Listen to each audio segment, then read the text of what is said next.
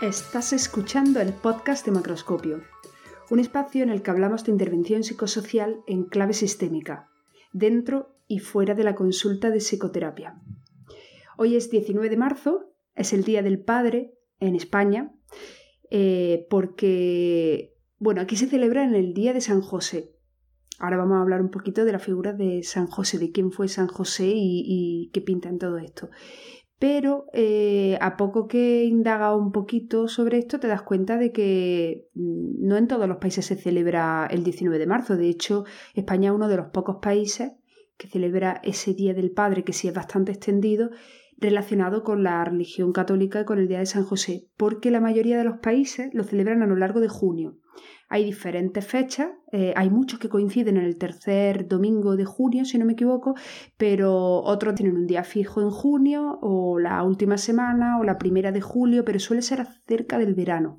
En algunos países tiene que ver con lo que denominan los padres de la patria, la figura del padre está más relacionado con el poder y con la patria, y como digo, en España está más vinculado con la tradición católica y con, el, con San José, con el padre adoptivo de Jesús.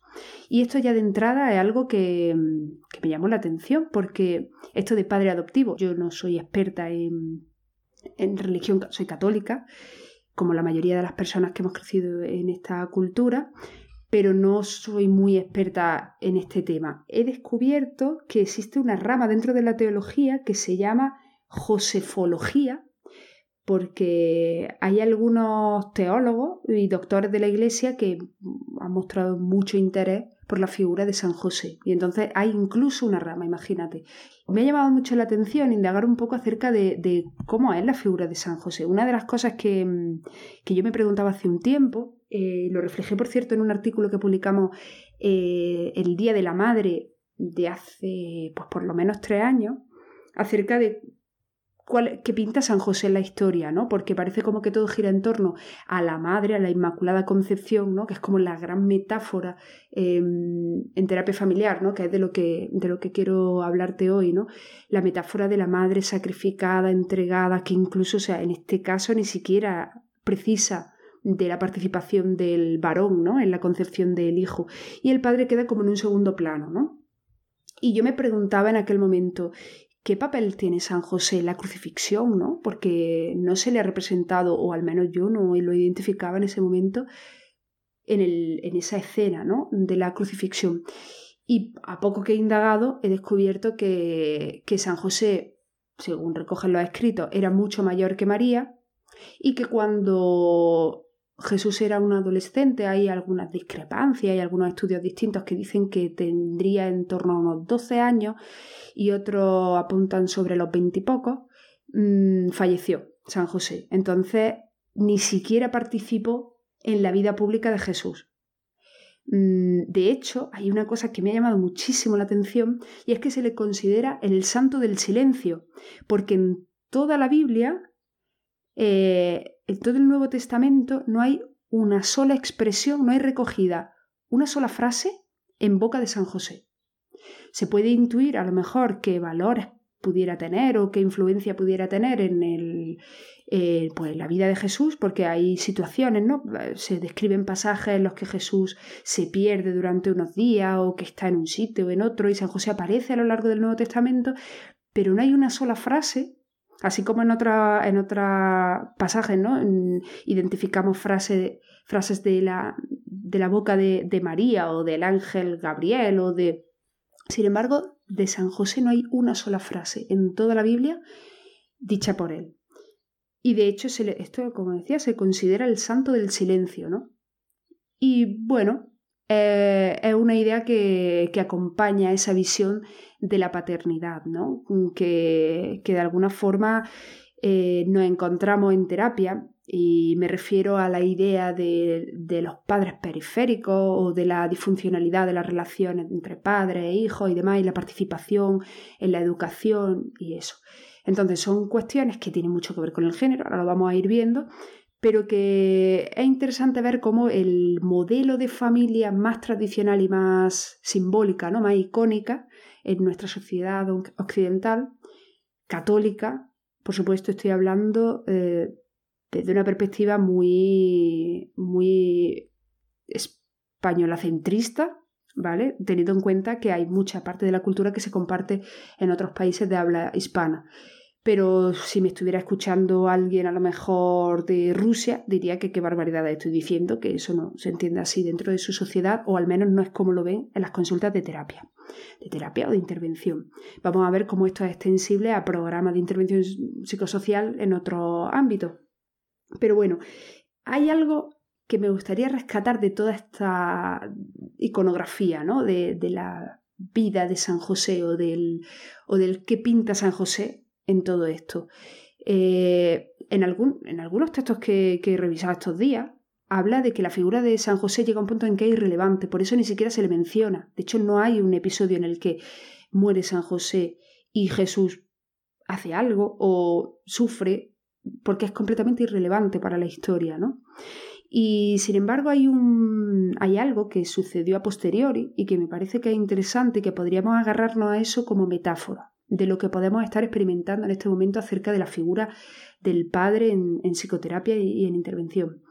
Y es que eh, en las primeras representaciones de la Sagrada Familia clásica, la figura de San José aparecía por un lado mucho más mayor que la Virgen María, como decía antes, y por otro lado se mostraba enfurruñado, esto tal cual, esa era la palabra que, que utilizaban, y de espalda a Jesús, o sea, aparecía, tengamos en cuenta que no era una fotografía del momento, es un icono, es una representación de lo que querían transmitir.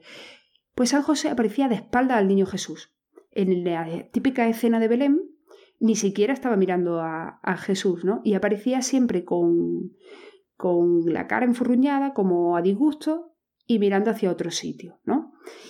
Pues resulta que fue a partir de Santa Teresa de Jesús, sobre el año 1500 y pico, que mm, se dulcifica la imagen de San José. Y entonces aparece como un padrazo y hay representaciones artísticas de San José cuidando al niño, jugando en el campo. Y por supuesto la típica imagen del Belén que nos viene a la mente, que representamos cada año, esto es algo muy típico en España, representar el, portal de Belén, ¿no? Eh, junto a la Virgen María, haciendo casi un triángulo sagrado, cuidando al bebé recién nacido. Y hay representación de San José con el bebé en brazos y demás. Pero esto no sucedió hasta avanzado el siglo XVI. Antes de eso, San José era una figura huraña, eh, esquiva, mm, en la que no siempre aparecían las representaciones de familia, sino que estaba incluso violentamente dando la espalda a un recién nacido, porque se reforzaba la idea de que no era su hijo carnal, de hecho, hay otro dato que parece que no hay, demasiada eh, polémica en esto, que San José había tenido un matrimonio anterior. De hecho, si, pensamos en que San José era mucho mayor que María y demás, que por cierto, eh, también he, encontrado que, bueno, todo esto, insisto, son datos que no pueden, que no son históricos, ¿no? Pero es lo que normalmente se interpreta que la Virgen María cuando dio a luz a Jesús tendría en torno a unos 15, 16 años y se sospecha que San José estaría ya más cerca de la cuarentena o quizás 50 años, una cosa así. Y ya venía de un matrimonio anterior. Mm, bueno, es curioso, ¿no?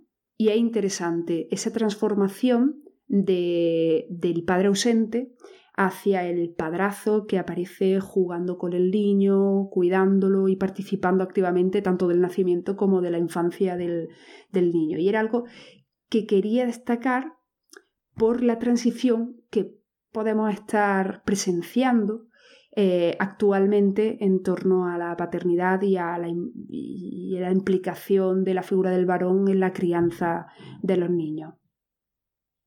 Y antes de entrar en este terreno, te voy a dejar unas palabras del Fari, que no sé si conoces seguramente porque han sido súper virales y se han hecho muchos memes de ello, pero si no la has escuchado nunca, bueno, mm, Ahí la dejo. El Faria, un cantante folclórico, ya fallecido hace mucho tiempo, y esto que va a oír lo dijo en 1984. Y como digo, es un mito. Vamos a empezar por aquí. Yo de todas formas siempre he detestado al hombre blandengue. El hombre blandengue, eh, no sé, y además eh, también he podido analizar que la mujer tampoco admite al hombre, al hombre blandengue. Además, la mujer es muy pícara, muy pícara, valga la palabra, el sentido de la palabra, porque, eh, como bien en otras ocasiones he dicho, eh, yo lo que más valoro en esta vida es la mujer. Es la mujer y para mí tiene un sentido enorme, la vida tiene un sentido enorme con la mujer. Sin la mujer la vida no tendría sentido. Pero oh, la mujer es granujilla y se aprovecha mucho del hombre blandengue. No sé si se aprovecha o se aburre y entonces le da capones y todo. Porque es verdad. Por eso digo que el hombre debe de, estar en su sitio y la mujer en el suyo, no cabe duda, porque la mujer eh, tiene esos derechos que yo respeto y más tenía que tener, pues la mujer se lo merece todo. Pero, amigo mío, el hombre no nunca debe de blandear, nunca debe de, estar ahí, porque además, ante otras cosas, creo que la mujer necesita ese pedazo de tío ahí. Y al hombre blandengue le detesto. Eh, ese hombre de la bolsa, de la compra y, ¿qué te iba a decir? Yo, el carrito del niño con el coche y venga no sé qué. Eh, me parece bien. Pero ya te digo que la mujer eh, abusa mucho de eso, de la debilidad del hombre. Palabra del Fari, hombre feminista donde los haya. Bueno, eh, pues esto que obviamente a día de hoy, al menos en nuestro contexto, sería súper desubicado, nos da una muestra de cómo han ido evolucionando mm, los patrones, ¿no? Pero hoy no es el día de hablar específicamente de feminismo. Este, este clip lo podríamos meter en cualquier capítulo, cualquier contenido que tuviese que ver con el feminismo. Pero concretamente hay una frase que dice hacia el final, cuando está describiendo ese hombre blandengue del que abusa a su mujer, dice el hombre del carrito de la compra y el hombre con el, con el bebé en el, en el coche o algo así dice, ¿no? El hombre que empuja el, el coche del bebé. Mm, y es que realmente, esto lo dijo en 1984, como decía, en este margen de tiempo ha habido una transición. Lo decía eh, Canevaro en un artículo que ahora revisaremos un poquito más adelante. Mm, decía que en sus tiempos, cuando él tuvo a sus primeros hijos, era un desafío el, no el participar íntimamente en la crianza de sus niños, sino públicamente. Él decía, eh, hoy en día vas por la calle o cualquier parque y cualquier padre empuja al carrito o lleva al niño en brazos o, está jugando con el niño. Pero eso cuando nosotros éramos jóvenes era algo que te enfrentaba a la sociedad, a la familia más tradicional, a tu círculo íntimo. Tenías como que justificar que tú mm, participases de esa crianza y que, bueno, que tuvieses un contacto estrecho con tus niños, ¿no? Y aquí lo estamos viendo. O sea, este, el Fari está ridiculizando esa figura del hombre que empuja el carrito, cosa que a día de hoy es de, absolutamente común y de ahí para arriba, ¿no? O sea, no me quiero imaginar yo al Fari en la consulta del pediatra. Pues en esta línea hay un artículo muy interesante que se llama La paternidad en entredicho de Ana Belén Jiménez Godoy, que ella es antropóloga social y es terapeuta familiar. Eh, y a lo largo del artículo, bueno, revisa desde una perspectiva posmodernista, eh, ha hecho un trabajo con grupos de padres, bueno, de, sí, de hombres y de mujeres que revisan precisamente el concepto de paternidad y de la relación que tienen los padres con los hijos e hijas. Y como digo, un artículo muy interesante eh, en el que además puedes encontrar una bibliografía muy interesante y bastante extensa. Entonces, si le quieres echar un vistacillo, te lo dejo en, las notas de este capitulillo porque, porque nos ha parecido que tiene que es bastante interesante. Vamos a rescatar un, un cachín, uno de los testimonios, va recogiendo a través de testimonios va analizando esa evolución, ¿no? Del cómo perciben los adultos de hoy en día cómo eran las relaciones con sus padres y abuelos y cómo era vista la figura del padre en la sociedad y cómo ha ido evolucionando y a día de hoy un hombre se siente mm, más o menos cómodo en el rol de padre. Los padres de antes eran toda una institución. Eran un dios. Yo ordeno, yo mando, porque yo traigo el dinero a casa, y tú eres mi mujer, y te callas la boca, y me debes un respeto. Todo el mundo le debía obediencia al padre. Ahora está todo más equiparado. Creo que ya los padres son más pareja, deciden las cosas de mutuo acuerdo, hay más comprensión, afecto y entendimiento. Mujer, 43 años. Bueno, esto es solo un ejemplo, ¿no? Pero hay varias ideas ahí que son interesantes, ¿no? Por un lado, el tema de la autoridad y casi de la disciplina, ¿no? No solo hacia los hijos e hijas, sino también hacia la mujer. Y lo podemos identificar, o sea, no es una opinión aislada de esta mujer de 43 años, sino que sí que identificamos esa figura autoritaria en el padre que era el cabeza de familia, ¿no? Mientras que la madre mmm, se podría decir que era el corazón de la familia. Otra idea interesante que, que me surge a partir de eso es el tema del afecto mm, de la figura del varón más afectiva. Esto lo vamos a ver un poquito más adelante. Pero hay una cosita que es interesante. Ya hemos mencionado que había un artículo de Canevaro del que íbamos a hablar y hace referencia a algo que aquí lo vemos a través de, este ejemplo, ¿no? de este testimonio de esta mujer, y es el tema de, eh, dice, a día de hoy los padres son más pareja, ¿no? Y Canevaro eh, orienta la, la intervención, ¿no? en este caso una terapia familiar, la orienta a reforzar la pareja para poder mejorar las problemáticas que tienen que ver con los hijos. Y esto tampoco es que sea una idea que se ha inventado Canevaro, ¿no? que podemos compartir mucho. Y es, que si la pareja no está funcionando bien, pues la función de padre se ve bastante comprometida. Entonces, una guía de intervención sería observar, diagnosticar o mm, prestar atención a cómo es la relación de pareja para poder intervenir sobre la, pues, las relaciones con los hijos. Pero antes de entrar en el terreno terapéutico, ahora me he adelantado un poquito a esto, eh, antes de entrar en el terreno, vamos a quedarnos en la parte antropológica y la parte sociológica, ¿vale? Eh, sabes que desde el modelo sistémico no es exclusivamente un modelo para hacer terapia o para intervenir eh, con personas y con familias, sino también es un paradigma y una forma de entender por qué las cosas son como son, ¿no? Y cuando nos encontramos en, nuestro contexto de trabajo esas situaciones en las que, por ejemplo, falta la participación del padre y que la demandamos y puede que ni siquiera la consigamos, ¿no? que acudan simplemente a, una, una sesión. Y a veces incluso ni siquiera son preguntados, sino que se da por hecho que no van a venir. Todas estas dificultades que, que nos podemos encontrar tienen que ver con la normalización de ciertos patrones y eso está en la cultura, en la sociedad. Por eso es interesante siempre tener un ojo eh, en, qué sucede antropológicamente o qué sucede sociológicamente, de dónde viene esto, ¿no? De dónde bebemos esas nociones, esas cosas que se dan por hecho, que tienen que ver con el ideal o con no, no, necesariamente el ideal de cómo debería ser un padre, sino los errores que puedan cometer de forma normalizada los padres y que la sociedad tolere o permita por el simple hecho de que, bueno, ya se sabe cómo son los hombres, ¿no?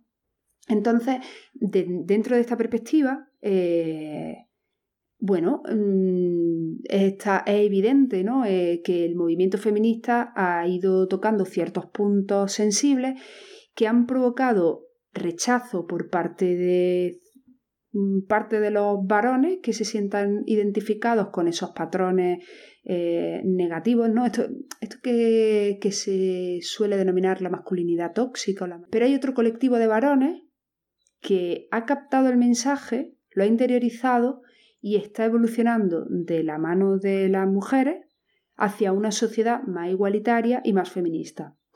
Y ese colectivo de varones está tomando una serie de iniciativas que son interesantes y que me parece importante rescatarlas en un momento como este, porque tienen mucho que ver con la paternidad.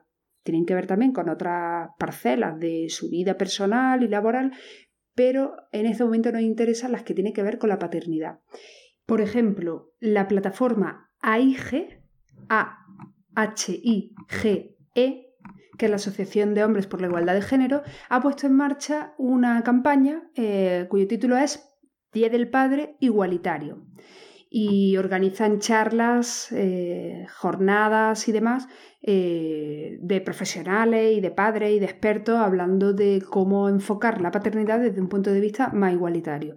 Por ejemplo, te leo un tuit que han publicado desde su página oficial, bueno, desde su cuenta oficial en Twitter. Dice, eh, es del 16 de marzo, hace un par de días. Dice, señalar y reivindicar un modo de ser padre distinto al que ha sustentado el patriarcado tradicional, ausente de la crianza y presente en la imposición del poder una paternidad comprometida, cuidadora, afectiva, implicada y presente. Y utilizan los hashtags Día del Padre Igualitario y Hombres que Cuidan. por si quieres echar un vistazo en redes sociales y encontrar otras publicaciones que tienen que ver con esta iniciativa, con esta campaña que tienen entre manos justo ahora, que pues precisamente, ¿no? Para celebrar el Día del Padre, visibilizar esa otra forma de entender la paternidad e implicarse con la crianza de sus hijos. Y, dentro de esta línea hay otra muchísimas iniciativas. Mm, por ejemplo, he localizado un listado de blogs de padres que hablan de su experiencia de crianza. Y esto es un espacio que tradicionalmente, dentro de todo lo tradicional que puede ser un formato digital como el blog o el podcast, eh, Normalmente, como digo, era un espacio reservado para madres que compartían pues trucos, consejos, mm, experiencias acerca de pues temas de nutrición de los niños, de creatividad y manualidades, de mm, bueno, todos los tips y las cuestiones que podían compartir y que les parecía interesante compartir en torno a su maternidad. Pero desde hace unos años han proliferado eh, la visión masculina de la crianza. Y entonces aparecen un montón de nuevos blogs, no estoy hablando de cuatro o cinco blogs, sino la lista esta que la van actualizando. Tiene ya cerca de 200 y pico blogs en castellano sobre paternidad. Hay otros blogs y podcasts compartidos de papás y mamás que comparten su experiencia en la crianza, pero esta en concreto tiene que ver con hombres que eh, escriben, comparten, publican acerca de todas estas cuestiones que hablábamos de salud, de nutrición, de estilos de apego, en fin, de todas estas cuestiones que tradicionalmente eran reservadas para las mujeres, ahora eh, existen nuevas voces que crean influencia y que crean nuevas corrientes y nuevas conversaciones en redes sociales con voces masculinas. A mí me parece muy interesante, simplemente dando una vueltecilla por esos blogs y pinchando unos cuantos, ya me han surgido muchas curiosidades y he visto iniciativas. A partir de ahí fue cuando descubrí lo del Día del Padre Igualitario y demás. Si le quieres echar un vistazo, te dejo enlazado también ese listado de blogs y, y verás que hay muchísimo contenido interesante que comparten por ahí.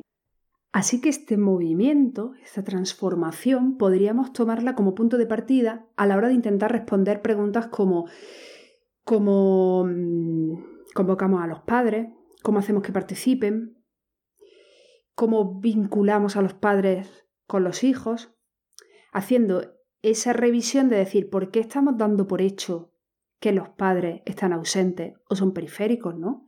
Evidentemente, no todos los padres, pero sí hay unas creencias de base en terapia familiar de, que existen esas tendencias, ¿no? Entonces, un buen punto de partida sería, mm, hay que revisar todas esas estrategias, todos esos modelos con los que funcionamos, porque lo cierto es que mm, normalmente partimos de modelos que se, que se desarrollaron y que se popularizaron entre los años 60, 80, 90. Y lo cierto es que en los últimos 20 o 30 años la sociedad está cambiando en ese sentido. Entonces hay que hacer un poquito de, de autorrevisión de qué parte de los modelos que utilizo están infectados por esa visión más tradicional eh, de la paternidad y de la implicación del padre en la crianza.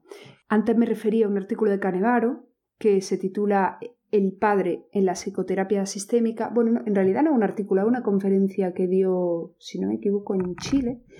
Y en, una parte de esa conferencia hablaba mm, como de la frustración que sentían los hombres. Bueno, decía él que en 50 años que llevaba trabajando y recorriendo el mundo y dando conferencias y demás, había oído hablar mucho de la inequidad entre sexos, de la, de la desigualdad y demás, pero que se hablaba muy poco o se escribía muy poco acerca de los hombres que se estaban esforzando por comprometerse de una forma diferente, tanto en la pareja como en la crianza, aunque hoy concretamente estamos hablando de, de la paternidad, ¿no? Y, es interesante, el otro día mm, escuché una presentación de un libro que se acaba de publicar, que por cierto tengo muchas ganas que lo presentemos en, Macroscopio, ya hemos hablado con el autor, que se llama El ciclo de Andros, de Juan Miguel de Pablo Urbán, que por cierto ya presentó otro libro en Macroscopio, y habla precisamente de la masculinidad tóxica, de la paternidad y demás. Y decía en esa pequeña presentación del libro que mm, se había interesado desde hacía muchísimo tiempo en este tema de la paternidad y de la masculinidad y de cómo los hombres funcionan en terapia y que encontraba escasa literatura ¿no? al respecto. Entonces es interesante mmm, pues pararse a pensar, ¿no? Porque existe poco y lo que existe está tan anclado en un patrón tan limitante para los hombres. Eh, volviendo a, la conferencia de Canevaro, mm, decía, hay una frase que yo destacaría que dice, yo creo que hemos hecho una terapia familiar demasiado maternocéntrica. Por muchos años hemos oído hablar de padres periféricos, marginales o ausentes. Periférico supone tácitamente un centro y quien ocupa ese centro es la madre. Así que a eso me refiero con lo de revisar los modelos, porque el propio lenguaje ya nos ayuda a pensarlo, ¿no? O sea, que un padre esté en la periferia es como, dice Canevaro, ¿no? ¿Quién está en el centro? Al final es que la historia se escribe desde ahí, ¿no? Cuando narramos una dificultad que tenga una persona en concreto o un caso clínico o lo que sea, eh, y describimos las relaciones que tiene con los distintos miembros del sistema, estamos es como si trazáramos un mapa a partir de la capital, ¿no? Y esa capital en la familia se le atribuye a la madre, de manera que el papel que vaya a tomar el padre con respecto a sus hijos pasa, digamos, la carretera, digamos, que atraviesa por esa capital. Él es mucho más crítico, ¿eh? eh de hecho, hay un fragmento del... Te voy a poner un fragmento del, de la conferencia, pero no, no en voz de Canevaro, porque no lo tenemos, pero tengo el texto estos padres injustamente tratados de periféricos, marginales o ausentes, yo he sido testigo del amor entrañable que muchos padres tienen por sus hijos y a veces no saben cómo decirlo, porque son analfabetos emocionales y hay que ayudarlos a que lo puedan decir. No saben si pueden decirlo o si deben decirlo, porque la dueña de casa que es la dueña de la familia, no se sabe si se lo permite o no. Además los hombres se autoanulan, llegan a la casa y cuelgan en un clavo su rol de padres, se quedan ahí, aparentemente en una posición pasiva, delegando en sus mujeres. Y los hijos crecen viéndolo así, y dicen, no es tan afectivo o es desinteresado. Nosotros no significamos nada para él. Fíjate en esa última frase, ¿no? Qué potente. Algo que culturalmente está normalizado, ya es que el varón llega a casa y se muestra distante, ¿no? O poco afectivo. Qué potente, por cierto, lo de son analfabetos emocionales. Pero a nivel terapéutico, o sea, la, huella o el pozo que deja eso, que aunque esté normalizado, eh, con lo que se queda la persona, esa última frase, ¿no? Que digo, de nosotros no significamos nada para él, ¿no? Es que mi padre era muy distante, ¿no? Puede ser un relato, mi padre estaba en sus cosas, no era muy afectivo, no era emocional, no compartía sus emociones, pero al final, sobre lo que se construye esa relación con el padre es si significaba o no significaba algo para él, ¿no? Si la relación era importante o era relevante para él. Y muchas personas se crían con la sensación de que no son prioritarias en la vida de su padre. Y bueno, Canevaro mm, insiste a lo largo del texto en que los hombres han quedado como relegados a esa posición, desentrenados, porque al final es la idea que, me gustaría que quedase, ¿no? Eh, si uno no es criado para eso, si no, es, si no está entrenado en la inteligencia emocional, en el compartir sentimientos, emociones, en detectarlos, en ser sensible, en permitirse todos estos, ¿no? estos ámbitos emocionales, Mm, claro, luego no puede surgir de la nada con treinta y pico, cuarenta años, no puede, a la hora de, atender las necesidades afectivas de un, de un niño, un joven, ¿no?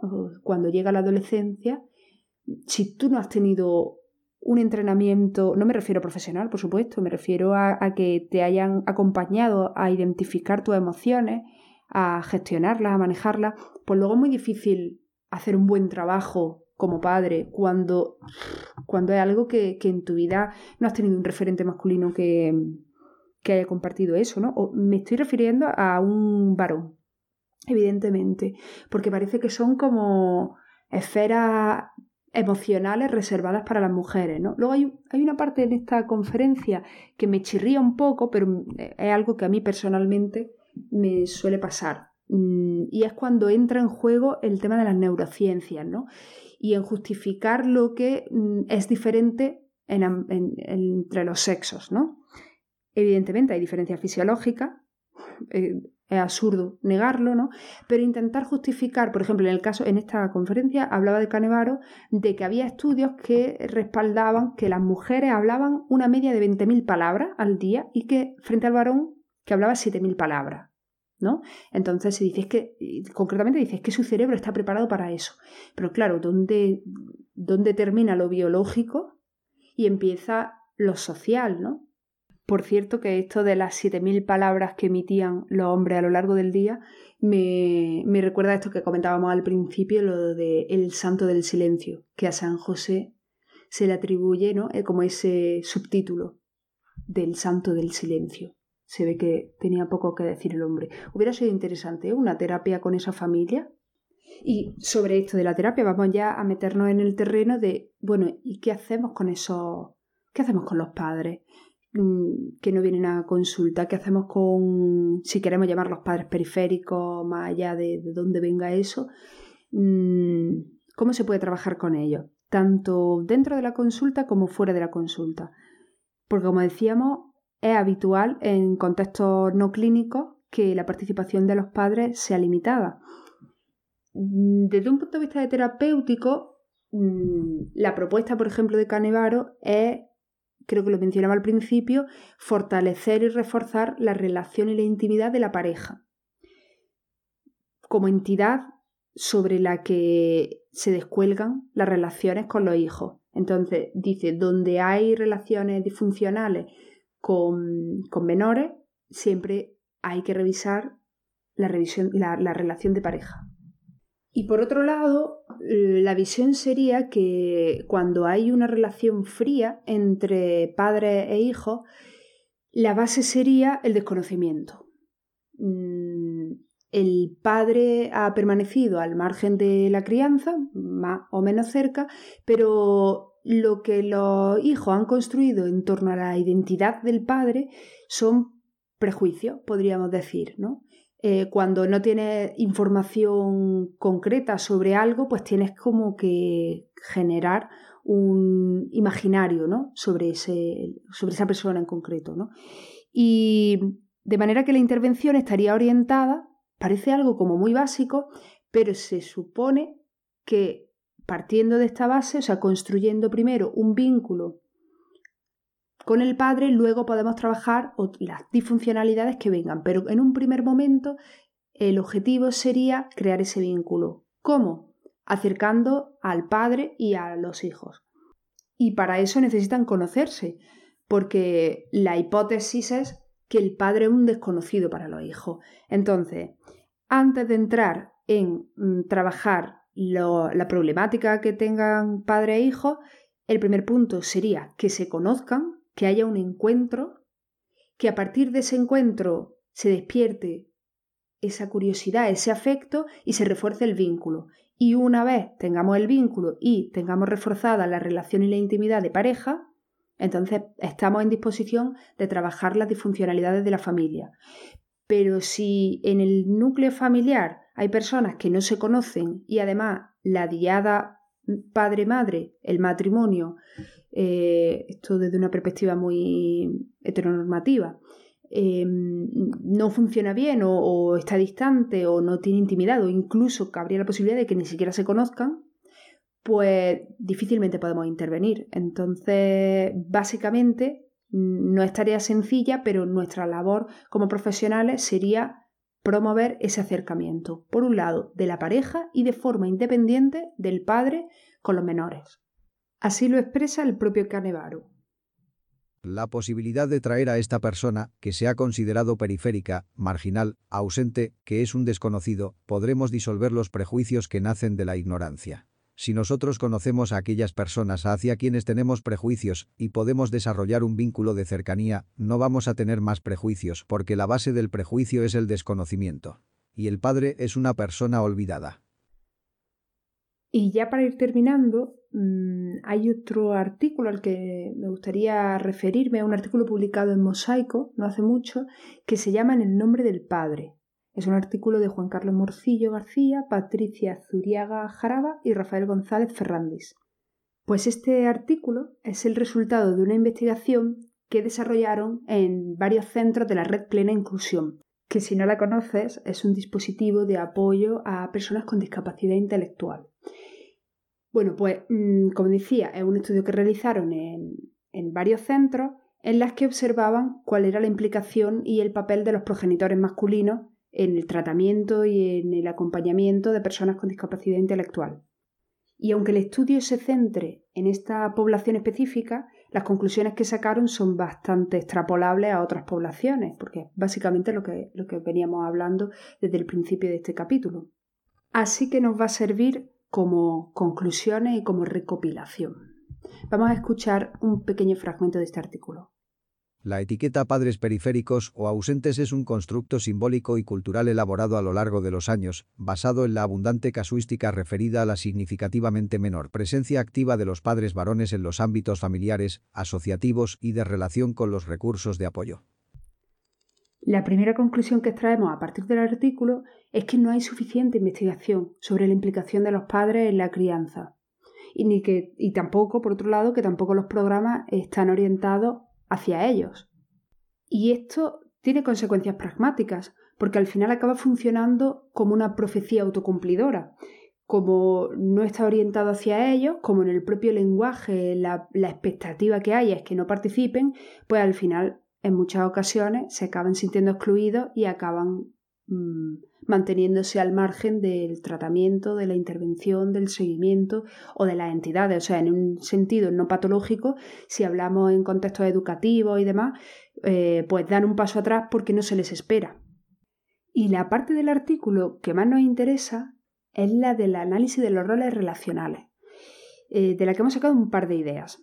Mira, por un lado, que existen actitudes desconfirmatorias hacia el progenitor varón y que son un, son una tendencia en ese contexto relacional, es lo que decíamos. Mm, eh, las afirmaciones o, el, por ejemplo, en un contexto educativo que en la autorización para asistir a alguna actividad o algo así, la instrucción que recibe el niño es esto te lo tiene que firmar tu madre y continuamente reciben no solo los niños, sino los padres están recibiendo esa desconfirmación de que mm, para el día de no sé qué vamos a preparar una actividad, le tenéis que decir a vuestras madres que os preparen no sé qué o que os traigan no sé cuánto, ¿no? Eso tiene un efecto pragmático que es que, como decíamos hace un momento, que los padres se acaban sintiendo excluidos de esas instrucciones y de esas solicitudes de firmar las notas y demás. Estoy hablando ahora mismo de un contexto educativo, pero es extensible a la familia. Si en una primera entrevista con una familia esperamos que venga el paciente designado, adolescente, con su madre, y cuando llegan a la consulta expresamos nuestro desconcierto o nuestra admiración porque el padre vaya a participar en esa sesión, es una forma de desconfirmatoria porque estamos dando por hecho que no es el lugar en el que se esperaba que, estuviera, ¿no? O no es la persona que se esperaba que preparase la merendola del día de no sé qué, ¿no? Eh, y existen muchísimos patrones inherentes, muchísimas reacciones que tienden a desconfirmar la posición del padre en esos contextos. Y por otro lado, dentro de esta idea eh, de los roles relacionales. Otro fenómeno que destacaríamos sería cuando el padre está ausente y la madre tiene que invocar su figura como autoridad simbólica. Me explico. Mm, el, como no haga esto, se lo digo a tu padre. O sea, ni siquiera es que el padre ejerza una autoridad directa sobre los hijos, sino que la forma en la que la madre ejerce la autoridad es a través de la figura simbólica del padre o la amenaza de que el padre mm, va a ejercer esa autoridad sobre los hijos y va a impartir esa disciplina. Y esto es algo que podemos detectar culturalmente eh, de una forma como muy extendida, ¿no?